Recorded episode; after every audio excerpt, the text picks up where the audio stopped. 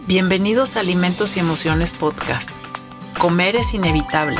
¿Cómo comer para saciar mi apetito? Es una elección. Soy Claudia Unot. Acompáñame a hablar sobre temas de conducta alimentaria, de la relación emocional que tenemos con los alimentos y cómo satisfacer uno de los impulsos más fundamentales que tenemos en nuestra vida, nuestro apetito. El día de hoy tengo el honor de presentar a la doctora Marta Kaufer Horwitz. Ella es nutrióloga certificada por el Colegio Mexicano de Nutriólogos y tiene una especialidad en investigación en nutrición clínica por el Instituto Nacional de Perilatología. Es maestra en ciencias sociomédicas y doctora en ciencias de la salud, con campo de estudios principal en epidemiología por la UNAM. Es investigadora nacional nivel 2 y miembro de la Academia Nacional de Medicina y Fellow de The Obesity Society. Ella es adscrita a la Clínica de Obesidad y Trastornos de la Conducta Alimentaria del Instituto Nacional de Ciencias Médicas y Nutrición Salvador Subirán y es docente de pregrado y posgrado en la UNAM, en la Universidad Iberoamericana y ha sido también directora de numerosas tesis de licenciatura, maestría y doctorado. Es socia fundadora y expresidente del Colegio Mexicano de Nutriólogos y de la Asociación Mexicana de Nutriología.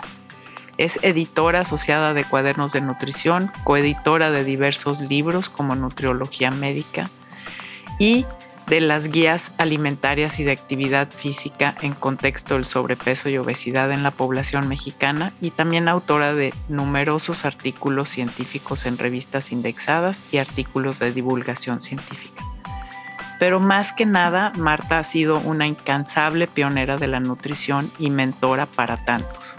Agradezco el haber podido colaborar con ella y ahora aquí su presencia para poder hablar de un tema súper interesante que es las diferentes obesidades. Espero que les guste.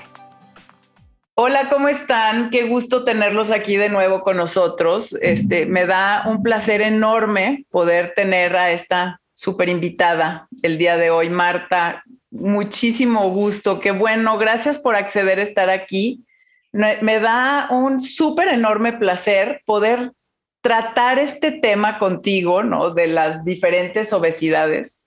Si realmente esto es un tema nuevo o no es un tema nuevo.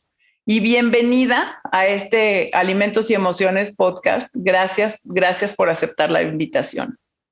Al contrario, Claudia, muchas gracias. A mí también me encanta estar aquí. Pues creo que va a estar muy rica la plática. Sí, vamos, vamos platicando de este tema, ¿no? Porque realmente em, creo que eh, creo que ahorita la obesidad es un tema como álgido, eh, difícil de, de, tratar de como desglosar, de entender, de ver desde qué perspectiva lo debemos de abordar y, quizás un poco conflictiva la palabra en este momento y vamos viendo, no, sé, por qué.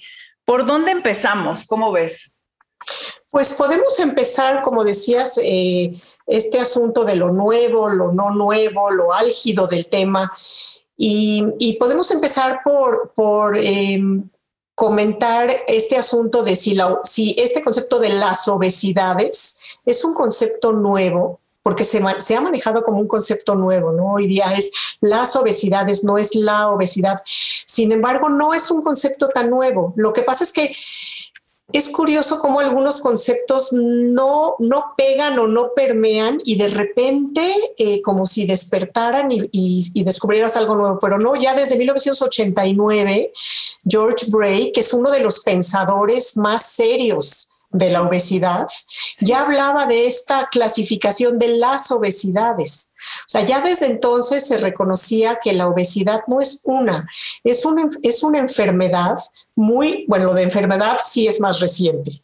Ok, sí, eso es, un una entidad, una entidad, hoy día sí podemos decir que es una enfermedad, Em, que se presenta de una manera muy diversa, es como un mosaico y por eso se habla de las obesidades, porque la obesidad de una persona no es lo mismo que la de la otra. Una obesidad que tiene un componente más genético que ambiental no, no se presenta de la misma manera ni se trata de la misma manera. que, un, eh, que una obesidad que tiene un componente más metabólico o más hormonal o eh, que es más psicológico, que tiene más que ver con cuestiones de, de pobreza o de exceso, en fin, hay muchas formas de presentación y creo que debemos entenderlo porque la persona con obesidad no es una, y, esta, o sea, y estas diferentes obesidades te estás refiriendo como a diferentes fenotipos, o sea, a la forma como los están, como están presentando las, las, las diferentes obesidades, los diferentes individuos,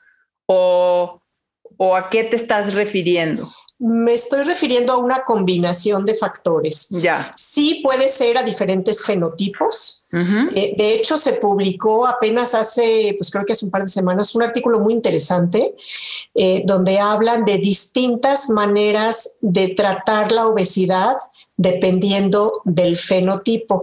Este es un artículo muy enfocado a fármacos, a tratamiento farmacológico, pero en ese artículo es interesante porque hablan, por ejemplo, de un hambre más orgánica, de un hambre más psicológica, de un hambre más... Em, pues más como, como, como más, más emocional, más orgánica. ¿Quiénes, ¿quiénes son los autores? no este? recuerdo ahorita, pero te lo voy a, te lo voy a mandar. Es igual muy, lo ponemos en el link. Ah, ok, sí, sí, te voy a mandar luego algunos artículos, porque este es muy interesante, aunque te digo, está enfocado a fármacos, pero no me refiero solamente a fenotipos.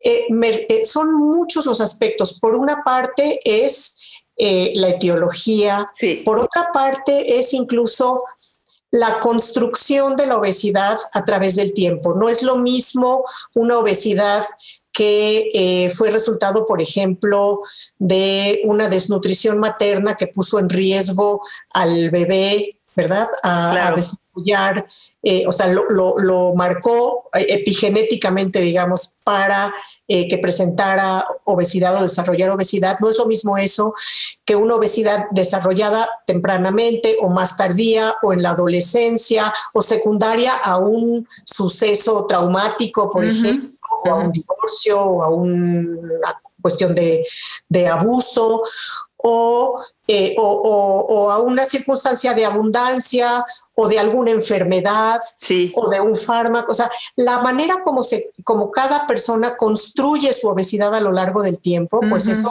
eso también eh, va a resultar en una forma distinta de obesidad. O sea, no es nada más el fenotipo como tal, sino que es, es también la construcción, es también la etiología, es, es, es muy diverso. Me gusta esa palabra, ¿no? La construcción, porque sí, finalmente toma en cuenta como realmente los antecedentes, pues, de cada persona, ¿no?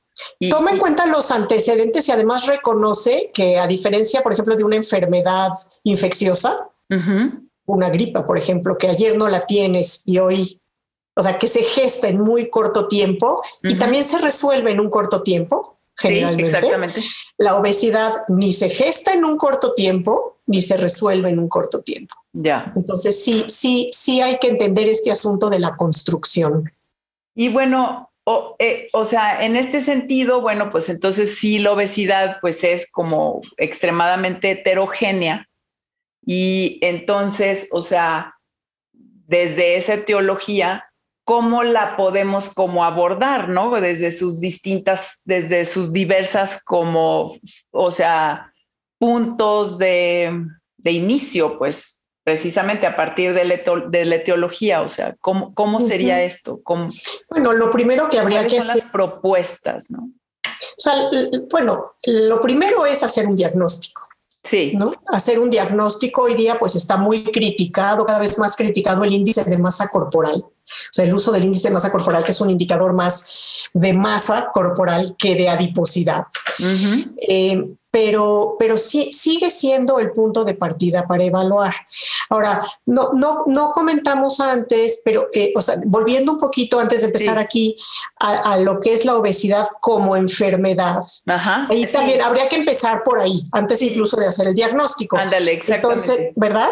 Si, si quieres empezamos por ahí, de que antes se, se decía que la obesidad pues era una enfermedad eh, primero no era una enfermedad y luego de repente ya se, se definió como una enfermedad, cosa que ha sido muy buena. Sí, 2013 fue por ahí, por ahí. Y, y, hay quienes critican y dicen que no es una enfermedad. Sin embargo, yo creo que es algo o sea, fue un paso adelante reconocerla como enfermedad, al igual que se reconoció al tabaquismo como enfermedad, porque desde el momento en que tú lo reconoces como una enfermedad, además de que tiene los rasgos de una enfermedad, pues un médico, un nutriólogo, un profesional de la salud está obligado a, diagnosticarlo y a tratarlo. Sí. por ejemplo, cuando el tabaquismo se, se definió como una enfermedad, pues ahora los médicos la tienen que buscar, diagnosticar y tratar. Y eso es muy bueno para las pacientes, los pacientes porque eh, tienes solución a tus problemas.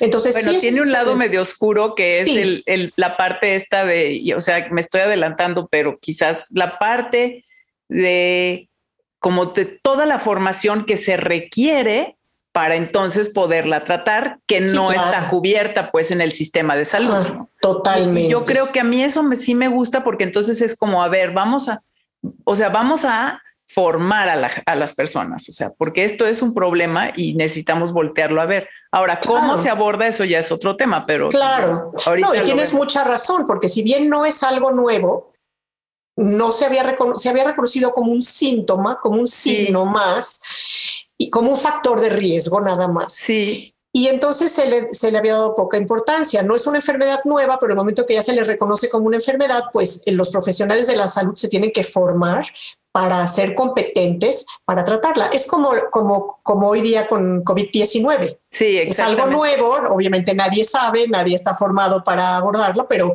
de aquí en adelante se va a tener que... Se va a tener que meter en la currícula de, los profesionales de la salud. Y por ejemplo, es como abarcar temas, por ejemplo, en la licenciatura en nutrición como alimentación durante las pandemias, que pues antes era así como, ¿y eso qué? O sea, ¿para qué? Claro. Sí, sí. O, en desastres, ¿no? O sea, o como claro. entonces que no se le da importancia, pero sí es importante. Entonces aquí, por ejemplo, la obesidad se, eh, se le, es una adiposopatía, es decir, es una enfermedad del tejido adiposo. Y en el 2020, el año pasado, Em, que también te voy a mandar esa referencia, pero bueno, no, si tú la vas anotando porque no estoy sí, apuntando. Aquí, yo, aquí estoy haciendo mi lista. Pero Garvey y Mechanic, que son dos también em, personajes muy importantes en el terreno de la obesidad y que han sido autores de varias de las guías de práctica clínica para el manejo de la obesidad, em, hicieron una propuesta de que eh, para cambiar la clasificación de la obesidad diferente a lo que se, se clasifica en el CIE-10, que es la clasificación internacional de las enfermedades. Y ahora ellos le llaman ABCD, Adiposity Based Chronic Disease, o sea, enfermedad crónica basada en adiposidad. Y es muy interesante, ese es un artículo muy interesante que yo creo que cualquier persona interesada en la obesidad debe, debe, de leer. porque aborda la obesidad de una manera mucho más integral desde cuáles son sus causas y cuáles son sus consecuencias y sus distintas formas de presentación. Como que realmente ahí es donde también puedes tú ver este asunto de las obesidades, ¿no? Porque no es lo mismo una que es más eh, hormonal que una que es más genética, que una que es más ambiental no es lo mismo una que, que no, que no em, implica una comorbilidad que una que ya está asociada, o sea, que ya tiene una comorbilidad asociada. Sí, claro. O sea, esto sí ya tiene como todo el sentido, ¿no? Sí, entonces es, y ese dilema de la, de la obesidad, o sea, de la obesidad como enfermedad, finalmente pues ya también lo están abordando ahí dentro de esa clasificación. Están ayudándole también a los profesionales a encontrarle una forma de, pues de clasificarla, de, hablar del tema de otra manera que no sea nada más índice de masa corporal. Así es. Entonces, y volviendo a lo del índice de masa corporal, sigue siendo el punto de partida, porque eh, si bien es cierto que no evalúa adiposidad, sí se asocia con adiposidad, sobre todo a niveles altos del índice de masa, de índice de masa corporal. Si bien es cierto que una persona puede tener un índice de masa corporal alto por edema o por un exceso de masa muscular, hay cierto punto más allá del cual son pocos los individuos que tienen esas características. Entonces sigue siendo, sigue siendo la base, solamente que hoy día, pues sí se ha avanzado mucho en la evaluación de, o, en, el, en cómo se hace el diagnóstico de una persona con obesidad y de hecho, eh, pues se tiene que complementar con el perímetro de la cintura, ¿verdad? Claro. Se pide que se complemente con el índice de la, cintura y hoy día em, la escala de Edmonton, que es una escala que evalúa Em, algunos aspectos de la obesidad, como por ejemplo aspectos funcionales, aspectos mentales y aspectos eh, médicos de la obesidad, independientemente del índice de masa corporal, pues complementa mucho la evaluación. Entonces, por ejemplo, independientemente de que, cuál sea el índice de masa corporal de una persona, puede eh, tener cinco categorías de la escala de Edmonton. Eh, de 0 a 4, dependiendo de si es una obesidad que no tiene alteraciones mentales o funcionales o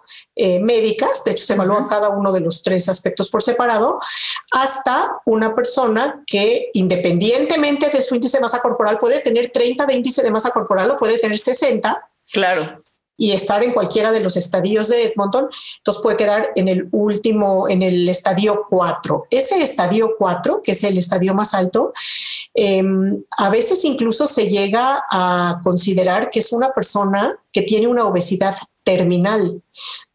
Y, de esta clasificación va a depender el manejo. Entonces, el índice de masa corporal más el perímetro de la cintura, más la historia o la, historia de la construcción de la obesidad, más la escala de Edmonton, te pueden dar una, un panorama bastante complejo, eh, completo para hacer un buen diagnóstico y de ahí partir para identificar el tratamiento, porque no va a ser lo mismo tratar a una persona Em, con, una obesidad más de tipo, o sea, que tiene problemas más, digamos que mentales en términos de ansiedad, depresión, algún, alguna psicopatología, que una persona que tiene una obesidad de tipo metabólica o una persona que tiene una obesidad que todavía no tiene comorbilidades, o sea, una persona con obesidad metabólicamente sana, ¿verdad? Claro. Y ahí también está todo ese dilema de si tratar o no tratar a esa persona. Entonces hay que, hay, que, hay que realmente clasificar bien a las personas para poderles ofrecer el mejor tratamiento. Bueno, dos preguntas, o sea, para los que no, no conocen esta escala de Edmonton, de Edmonton, por ejemplo, bueno, pues quién, o sea, un grupo de canadienses, Ari Sharma, entre ellos, no ha sido de los grandes, este, como pro y, los que han publicado pues esta escala y trabajado con este, a mí me gusta mucho pues la manera como los canadienses han abordado, ¿no? Mucho. La, la, obesidad. No sé si quieras hablar un poco de esto.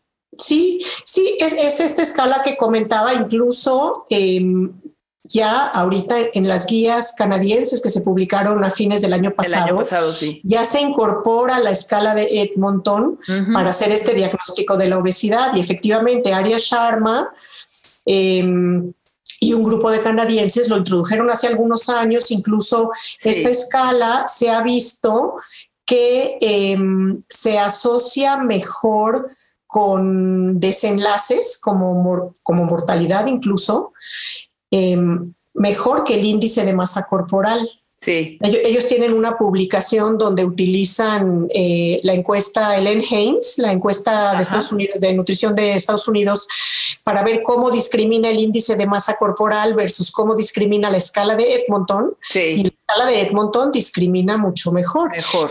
Incluso ellos tienen em, otra manera de también de mm, estudiar la obesidad, también Sharma lo propuso, que es complementaria a la escala de Edmonton, que es, eh, y tiene también una publicación que también te voy a mandar, que es las cuatro M's. También lo integraron ya a las guías canadienses. Y es estudiar... Eh, las complicaciones, las comorbilidades y las barreras de la obesidad desde la perspectiva de cuatro M's, que son mental, o sea, todas las cuestiones mentales de salud que pueden incidir de, salud, de salud mental, que puede ser desde cuestiones de depresión y ansiedad, pero también barreras ah, em, personales, etcétera. claro. Eh, aspectos mecánicos, aspectos monetarios y aspectos metabólicos. Entonces, por ejemplo, en mecánicos, pues están todas estas cuestiones de la osteoartritis, problemas de, de movilidad, de funcionalidad, etcétera.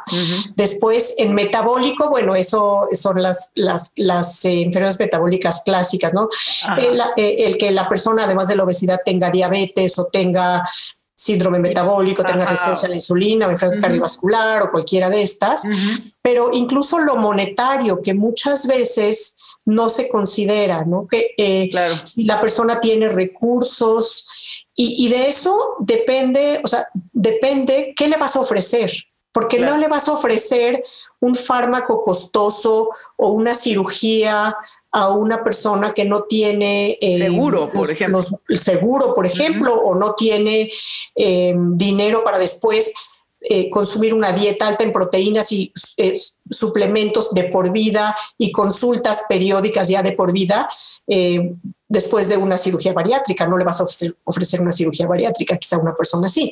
Entonces, esto es muy, muy interesante cómo han ido surgiendo estas estrategias, herramientas Sí, claro. Que, complementan mucho el diagnóstico y ayudan mucho también para planear, para planear la intervención. Claro, por supuesto. Sí, y también en el diagnóstico, porque finalmente te dan un diagnóstico nutricio mucho más puntual, porque ya entonces también puedes enfocar como toda tu intervención a no así nada más, ¿no? Porque es así, diagnóstico, obesidad, ah, no, pues, ¿y luego qué haces? Porque, por ejemplo, una persona con diagnóstico de obesidad, pero con EOS cero, es decir, que no tiene comorbilidades de la obesidad todavía, quizá lo que requiere es orientación alimentaria, cuestiones muy generales, no tienes que tener una intervención así tan intensiva. Claro. y, y, por otro lado, una persona con EOS 4, que es una persona que ya tiene daño a órgano blanco, y mucha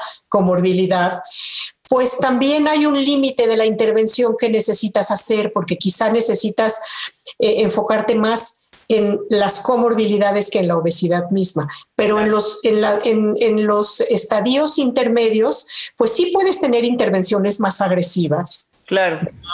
Eh, ya sea de restricción energética, ya sea de un programa mucho más ambicioso de, actividad física, incluso em, terapia cognitivo-conductual, en fin, otro tipo de abordajes que tal vez no valen la pena en, estadios muy tempranos y mucho menos en los que ya son terminales. Sí, exactamente. ¿No? Eh, oye, y una pregunta así ya, o sea, por curiosidad, o sea, ustedes en la clínica, en el instituto, la están o están usando, por ejemplo, ya la escala de Edmonton.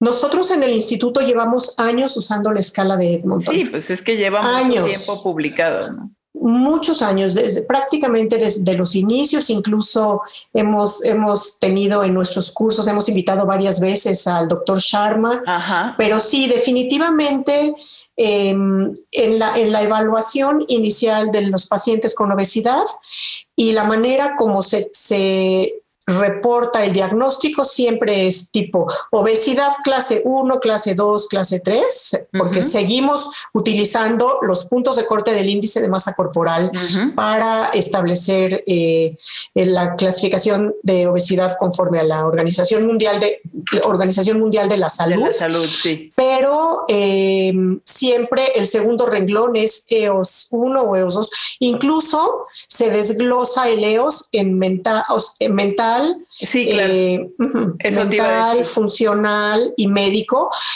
Y la manera como se pone ya la clasificación EOS final, o sea, de la escala de Edmonton, es el puntaje más alto, o sea, el, em, digamos que la escala que puntuó más alta, ese es el puntaje global. Por ejemplo, si es eh, em, mental cero, porque no tiene psicopatología, eh, funcional eh, cuatro porque la persona ya está en silla de ruedas y metabólico dos porque empieza a tener como que algunas alteraciones metabólicas, entonces es EOS cuatro. O sea, se pone siempre el, valor más alto de la escala.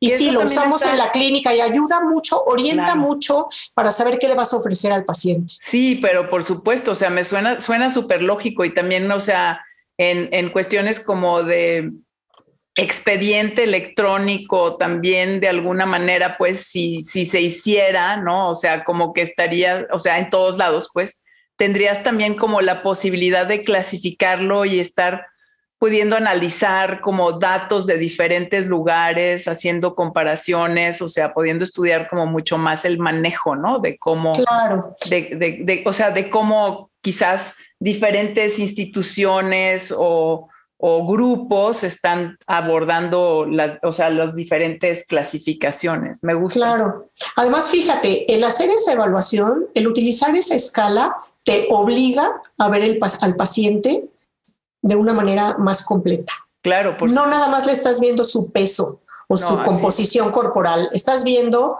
si puede caminar, si puede, o sea, sin disnea, si puede subir escaleras. O sea, lo estás viendo desde una perspectiva un poco más amplia. Y si lo combinas con lo de las cuatro M's, pues todavía más.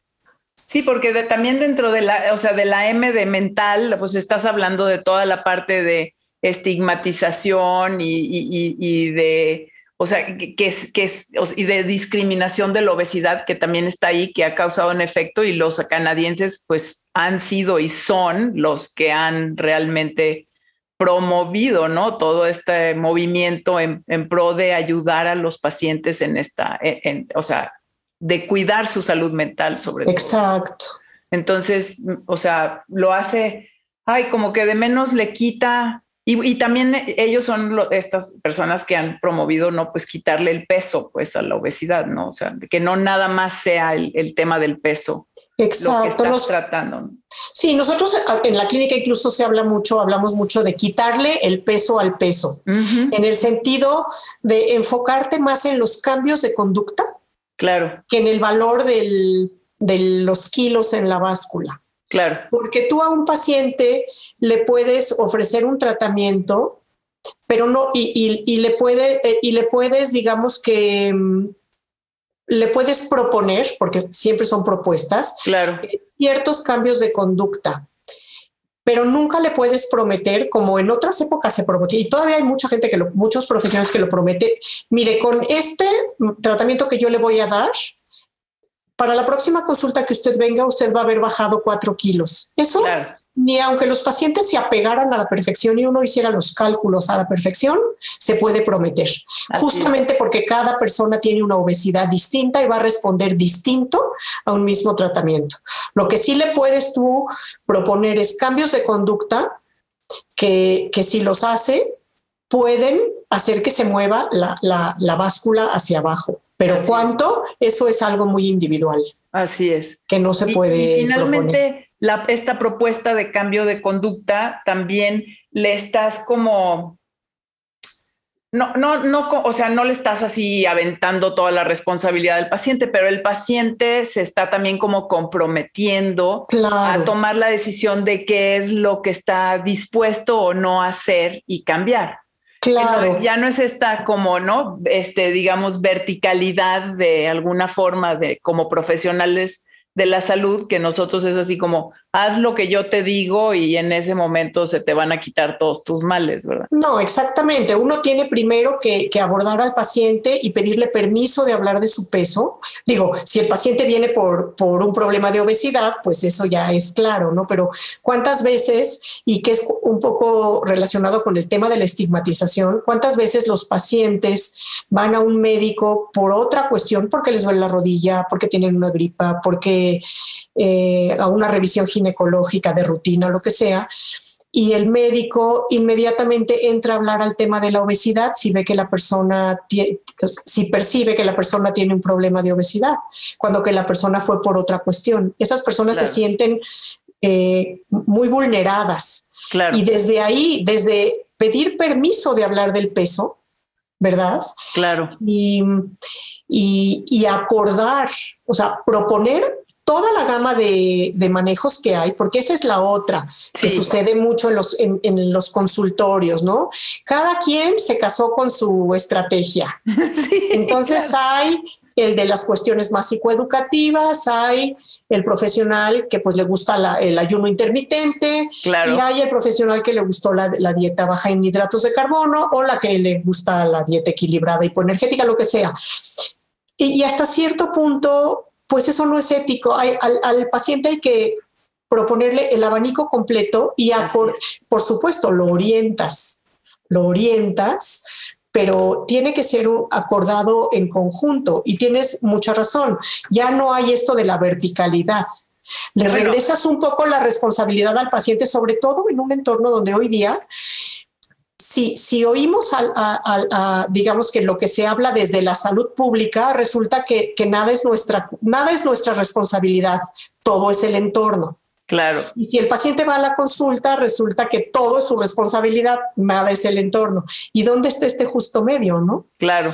Y finalmente, pues se tienen que tomar todas las partes en cuenta, porque pues, pues sí. no, va, no va a haber pues de otra. O sea, a ver, y en este tema, que yo creo que también ese es uno de los temas que, bueno, que a mí me parecen tal vez más álgidos, ya en la intervención, o sea, y en esta gama que estás hablando de no casarnos tampoco con un o sea, con un método, o sea, mucho, por ejemplo, del movimiento de salud en todas las tallas o todo este tipo de movimiento donde, bueno, a ver, la, obesidad no es cierto, no, no existe, casi, casi, ¿verdad?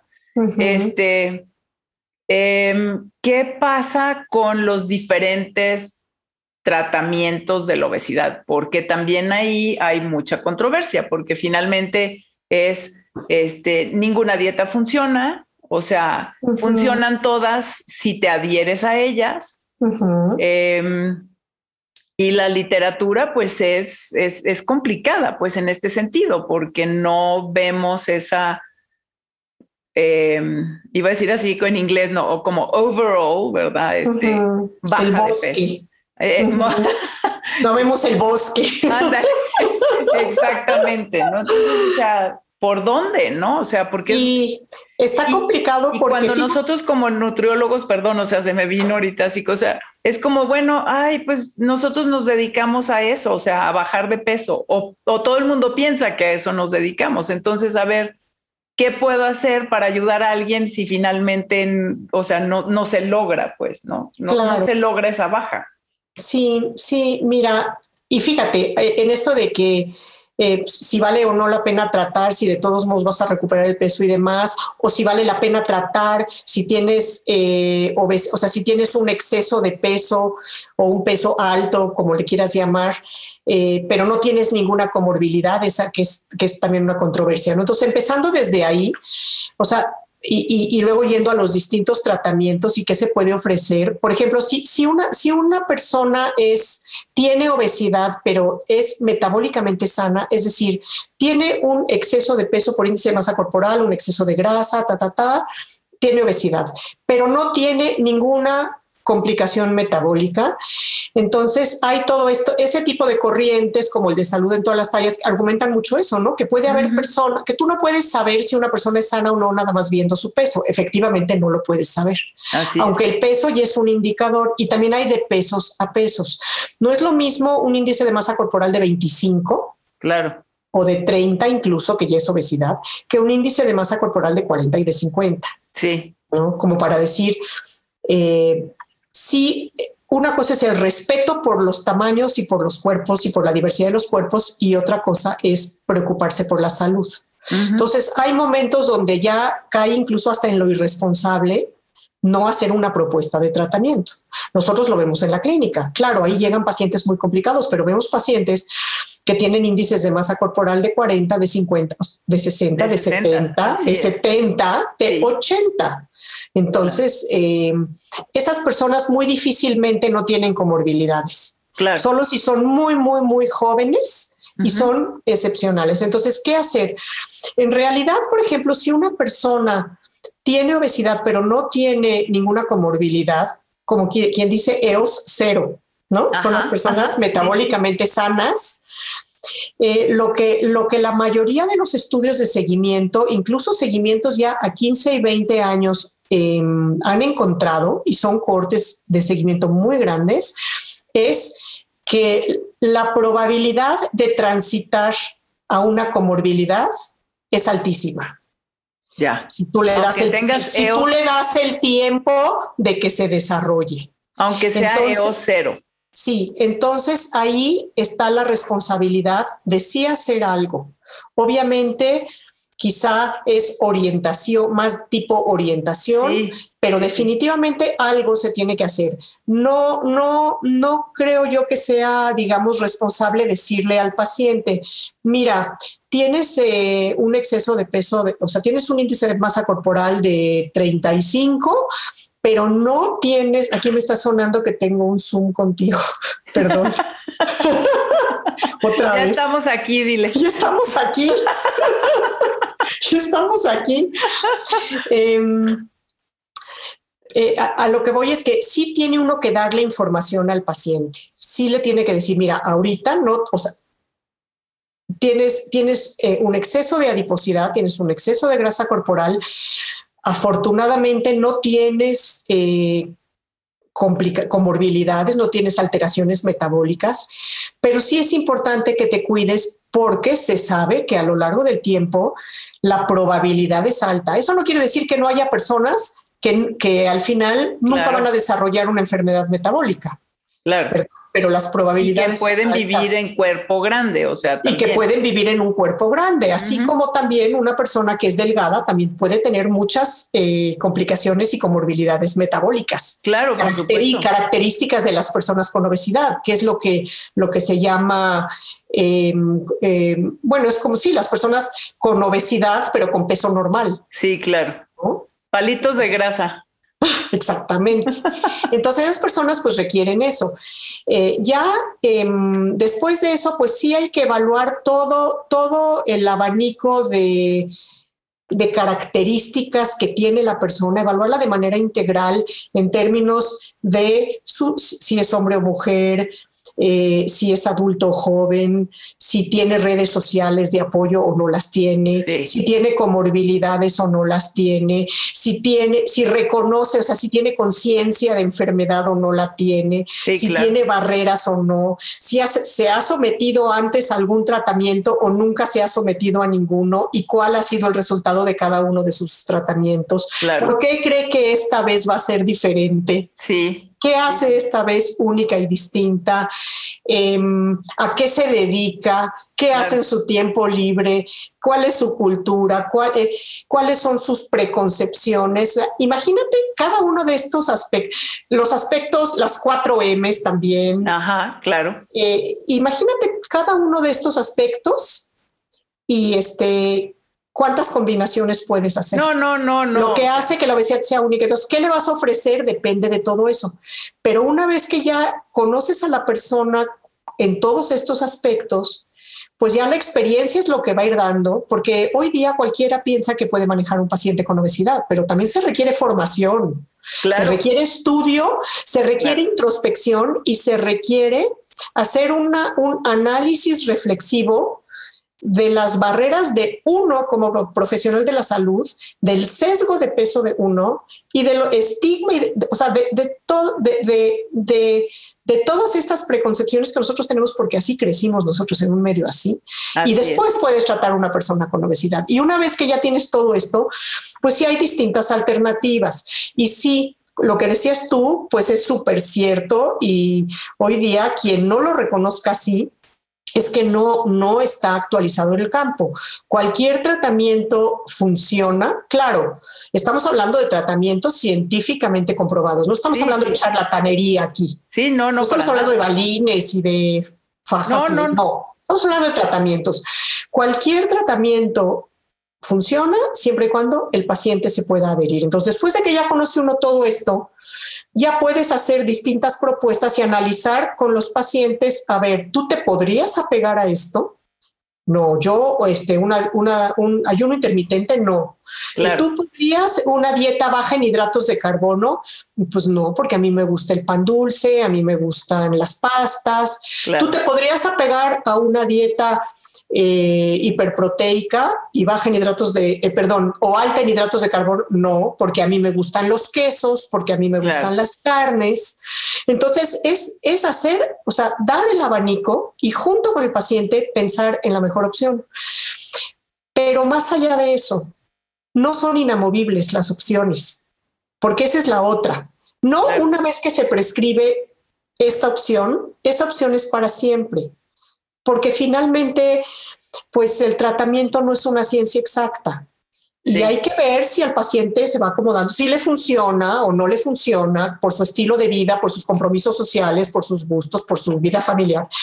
Y si no le funciona o llegó a una meseta o algo, estar abiertos a cambiar, aunque no sea el tratamiento que tú como profesional de la salud prefieres. Claro, y tanto tú, o sea, tanto el tuyo como, como los de él. Y yo añadiría tantito, o sea, me iría un pasito más para atrás, y es, o sea, no es yo y cómo yo abordo solita la obesidad, o sea, aquí sí entra el, equipo multidisciplinario o inter o como le quieras llamar, o sea, es, es que ya con ese tipo de EOS, o, o sea, con los diferentes grados de EOS y con las diferentes M's y todo, o sea, ¿en qué momento te vas a sentir como totalmente competente, por ejemplo, para manejar su salud mental, ¿no? pues no. O metabólica, o sea, claro. no nos toca. O sea, no, y, y, además, si es una persona que su obesidad tiene un, un componente psicológico más fuerte, el, personaje principal del equipo de salud tiene que ser el psicólogo o el psiquiatra.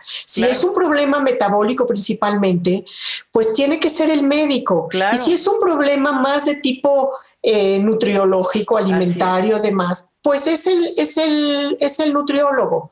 Y, y, lo que también hay que reconocer es que nosotros podemos ser expertos en muchas cosas, pero no somos expertos en la vida de los pacientes. Así es. Cada quien es experto en su vida.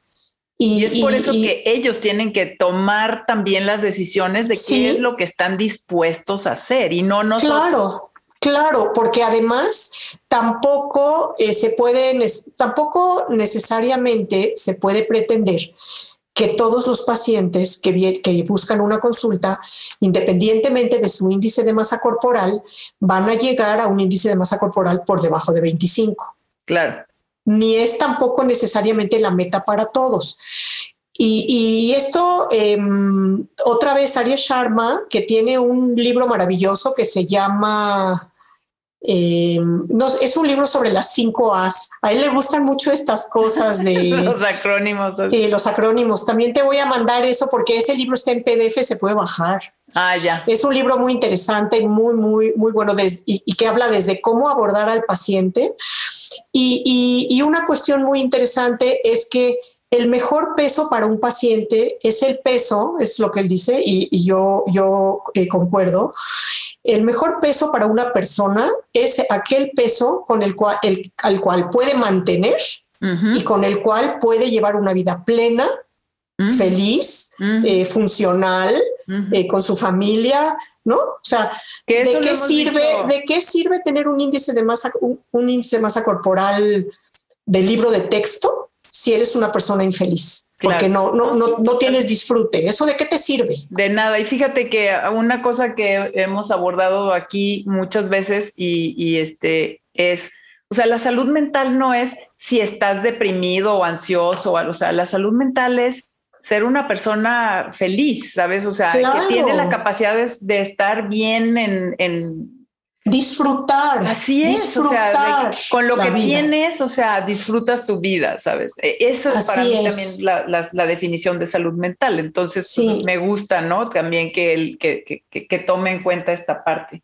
Ahora, también lo que, lo que decías antes, nada más rápidamente para hablar, completar lo del tratamiento, también hay que reconocer que muchas veces los fármacos sí tienen un lugar. Y a mm. pesar de que solamente en México hay dos fármacos aprobados para el tratamiento de la obesidad, el orlistat y la liraglutida, eh, uno es eh, pues más sencillo, digamos, nada más eh, digamos que impide la absorción de las grasas o retarda, pues sí, limita la absorción de las grasas. Y, em, y, el otro fármaco, pues sí, es un fármaco ya más a nivel central y uno es más barato y otro es muy costoso y uno es tomado y el otro es inyectado y bueno, en fin, ¿no? Pero hay que reconocer que puede llegar el momento en que los pacientes se pueden beneficiar y también es algo a lo que hay que estar abierto y por supuesto como nutriólogos no, no prescribir, sino referir. Claro Eh, y también entender cómo funcionan estos fármacos, porque como nutriólogos sí tenemos que entender, no podemos prescribir, pero sí tenemos que entender perfectamente cómo funcionan estos fármacos. Y también hay que reconocer que para muchos pacientes la mejor opción sí puede ser la cirugía bariátrica. Y también no estar cerrada, cerrados a eso. Pero también muchos pacientes que podrían ser candidatos para cirugía bariátrica no desean someterse a un procedimiento así y también es algo que se tiene que respetar y entonces buscar las alternativas. ¿no? Sí, es, es, es, muy interesante porque eh, realmente parece algo muy sencillo de tratar a una persona con obesidad, sin embargo es algo muy, muy complejo. Y, E incluso hay profesionales de la salud a los cuales les desagradan las personas con obesidad.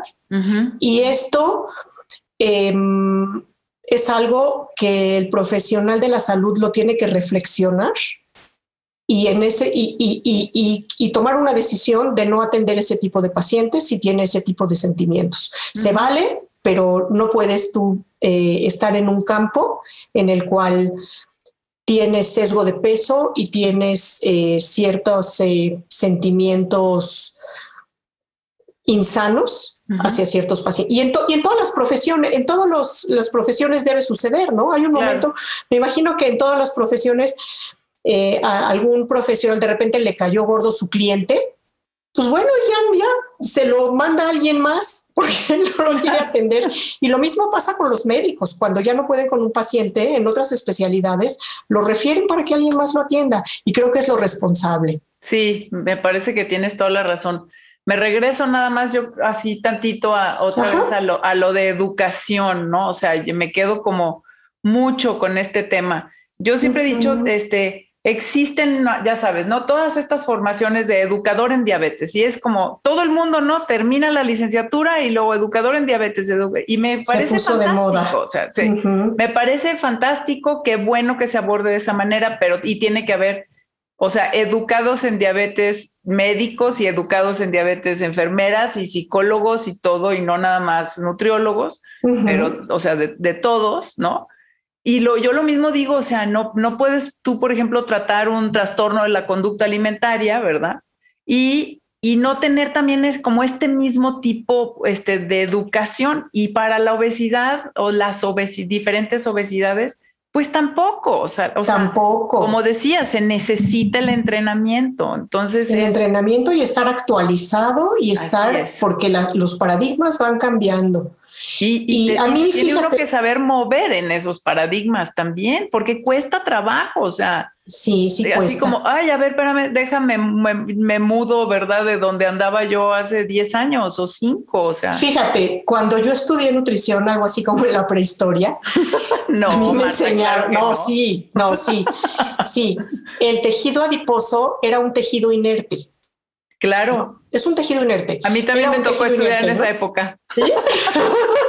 Tú eres más joven que yo, pero bueno, nos tocó en esa época. Si no te mueves de ahí, no puedes entender lo que sigue, ¿no? Claro, ah, claro. ese fue un paradigma, un cambio de paradigma, o sea, del, del, del día a la noche, de la noche al día. ¿No? El entender que, de ser un tejido que nada más está ahí para acumular, a, entender que es un órgano que, tiene aspectos metabólicos, que hay cuestiones hormonales, que en fin, que, que, que es importante. Y lo increíble también es que, bueno, finalmente para nosotros también como profesionales nos mantiene pues o sea, queriendo conocer más, explorar más, o sea, y, encontrar formas de ayudar también a nuestros pacientes. Sí, pero tiene que ser una forma de actualización y de entrenamiento responsable. Fíjate, a mí me preocupa muchísimo. Hoy día yo sigo algunos grupos en redes sociales, algunos grupos de nutriólogos, y me preocupa horrores cuando alguien pregunta, tengo un paciente con tales características, y no sé cómo manejarlo. ¿Qué me recomiendan? Y ahí todo el mundo... Pues no, y, hay otra cuestión, Claudia. Yo, sigo algunos grupos eh, de, nutriólogos en redes sociales y muchas veces ves consultas de, nutriólogos, o no sé si serán estudiantes, pero se ve que son nutriólogos que ya tienen, que ya tienen consulta y, plantean ahí situaciones de pacientes que son cuestiones muy fuertes, muy delicadas, que requieren una preparación, una, eh, una preparación muy puntual en áreas muy particulares, puede ser cuestiones renales o puede ser cuestiones de trastornos de la conducta alimentaria, de obesidad, em, donde piden asesoría o piden consejo. ¿Tú cómo manejarías a es que tengo un paciente de tal, tal, tal y no sé qué hacer? Y se viene la cantidad de comentarios dando consejos, consejos, consejos, sin conocer a los pacientes. Y eso yo creo que es muy preocupante y muy peligroso. En el campo de la obesidad, un, da la impresión de que no es tan grave, pero sí lo es sí se requiere, como dices tú, que, que, las personas que se van a dedicar a este campo, que es fascinante, es fascinante por cada, cada encuentro con un paciente es un encuentro único por, la, por, el, por toda esta diversidad eh, de cuestiones y de elementos que, que, juegan para construir la obesidad de ese paciente particular. Pues tienen que tener un gusto por ayudar a estas personas. Es un reto que, enorme. enorme. ¿no? Y, y se tienen que preparar. Y, algo que no comentamos antes, que creo que también es importantísimo, es que hoy día el reto, hablando de retos, el reto para el profesional de la salud que atiende a pacientes con obesidad no es tanto la fase activa de pérdida de peso, porque efectivamente hay muchos caminos por los cuales eh, si el paciente encuentra el gusto eh, de adherirse a alguno de ellos, va a bajar de peso. El problema es el mantenimiento de la pérdida de peso, que incluso antes, otra vez, este también ha sido un cambio de paradigma. Antes se pensaba que pues tú te sometes a un tratamiento para pérdida de peso, para obesidad, y una vez que llegaste a tu peso meta, pues ya China libre, ¿no? Claro. Eh, ya eh, puedes ir eh, volviendo a lo de antes. Y hoy día se sabe que una vez que, el paciente llega a su peso meta o al, peso con el que puede vivir alegremente, felizmente, pues hay toda esta lucha contra su biología que lo empuja a regresar a su peso anterior y que hace que esa liberalización que, quizás se imaginaron a la hora del tratamiento, como decir, ahí sí, me voy a pegar porque una vez que llegue ya voy a poder eh, volver a lo de antes, pues no, no, no va a ser posible. Entonces también eh, los profesionales de la salud, los nutriólogos, los médicos, los psicólogos que atienden pacientes con este tipo de problemas, pues tienen que desde el principio ser claros de que, de que lo difícil es después y que hay que invertirle mucho a la fase activa del tratamiento para ir adquiriendo estas herramientas y estos nuevos hábitos para después no sea tan difícil en la fase de mantenimiento, porque una vez que baja de por vida, porque una vez que la persona bajó de peso, obviamente baja en términos de porcentaje de grasa, pero también baja algo en porcentaje de masa metabólicamente activa, entonces su gasto basal ahora va a ser menor que lo que era antes. Entonces, para mantener ese nuevo peso necesita también tener una cierta restricción. Me gusta. O aumentar su actividad física, que es lo, más, digamos que lo más atractivo, ¿no? Claro, pero también por otro lado, o sea, eh, si lo dejamos nada más en esa ecuación de que tiene que seguir bajando de peso y haciendo más actividad física, pues entonces acabas, ya sabes, a lo largo del transcurso de la vida, este, el ciclo de la vida, o sea, haciendo cada vez más ejercicio y cada vez comes menos, pues, o sea, para mantener ese balance. Y ahí es donde también, ah, es, es como muy, muy delgadita la, la, línea. Muy delgadita, porque sí se ha abusado un poco en esto de la teoría del ajuste de peso, donde siempre es a la alta, donde sí es totalmente cierto, ¿verdad? Que, que, que, así estamos conformados y no, se puja a regresar al peso más alto, pero también hay un punto de ajuste en hábitos también tendemos a regresar a nuestros viejos hábitos. Así es. Entonces, por eso es tan importante el apoyo continuo del profesional de la salud. Así es. Para dar herramientas para que esto se haga llevadero y natural, ¿no? Hasta y el cambio conductual, ¿no? El cambio conductual. Yo, no sé si has visto nunca ese, ese video de, de, un TED Talk que hizo en, creo que en Edmonton, este, Aria Sharma de, de la Liga. Bueno, ah, igual no. lo ha, o lo ha, o lo ha, este, o tal vez en alguno de los cursos, pues, que, que ha dado, lo has visto, ¿no? Pero, o sea, pone a una persona a detener, a jalar una liga, ¿no? Y entonces está, ahí deténmela, o sea, ¿sabes? Y es como, ese es el esfuerzo que de alguna forma también tiene que estar haciendo el cuerpo para mantener pues un peso en un momento dado, ¿verdad? A ver, mira, nomás estírale tantito más, ¿sabes? Este, para seguir, ¿sabes? Con, con esta baja de peso. Y es, es, también, entonces eh, te está como diciendo, bueno, todo el esfuerzo que yo tengo que hacer para, para mantenerme, ¿no? En, en, un peso. Y eh, me gusta mucho, se lo pongo mucho a los estudiantes porque es, o sea, también vamos dándonos cuenta, vamos viendo de qué forma podemos ayudar a los pacientes que no sean nada más prometiéndoles que vamos a hacer una serie de cosas que tampoco, que bueno, finalmente nosotros no, no, no, lo vamos a hacer, nosotros no lo vamos a hacer, lo hace. es. Entonces, ¿qué es lo que van a hacer? No sé si quieras como cerrar con algo, o sea, o algo, nada más este, dejarnos ahí con un... Ha sido una plática súper rica, me quedo yo como bien contenta de poder, sabes, como haber abordado este tema pero no sé si quieras decir algo como un pensamiento así final en, términos de este tema tan complejo. Es un tema complejo y creo que aquí abordamos un pedacitititito. Creo que em, es, es un área fascinante, es un área de muchas oportunidades y, e incluso de muchas oportunidades para crecimiento personal. Sí. ¿No? Para, eh, para las personas que se quieren dedicar a este campo. Pero también si nos están viendo estudiantes, eh, es un campo de mucha responsabilidad porque no es nada más lo que aprendí en la escuela, es estar...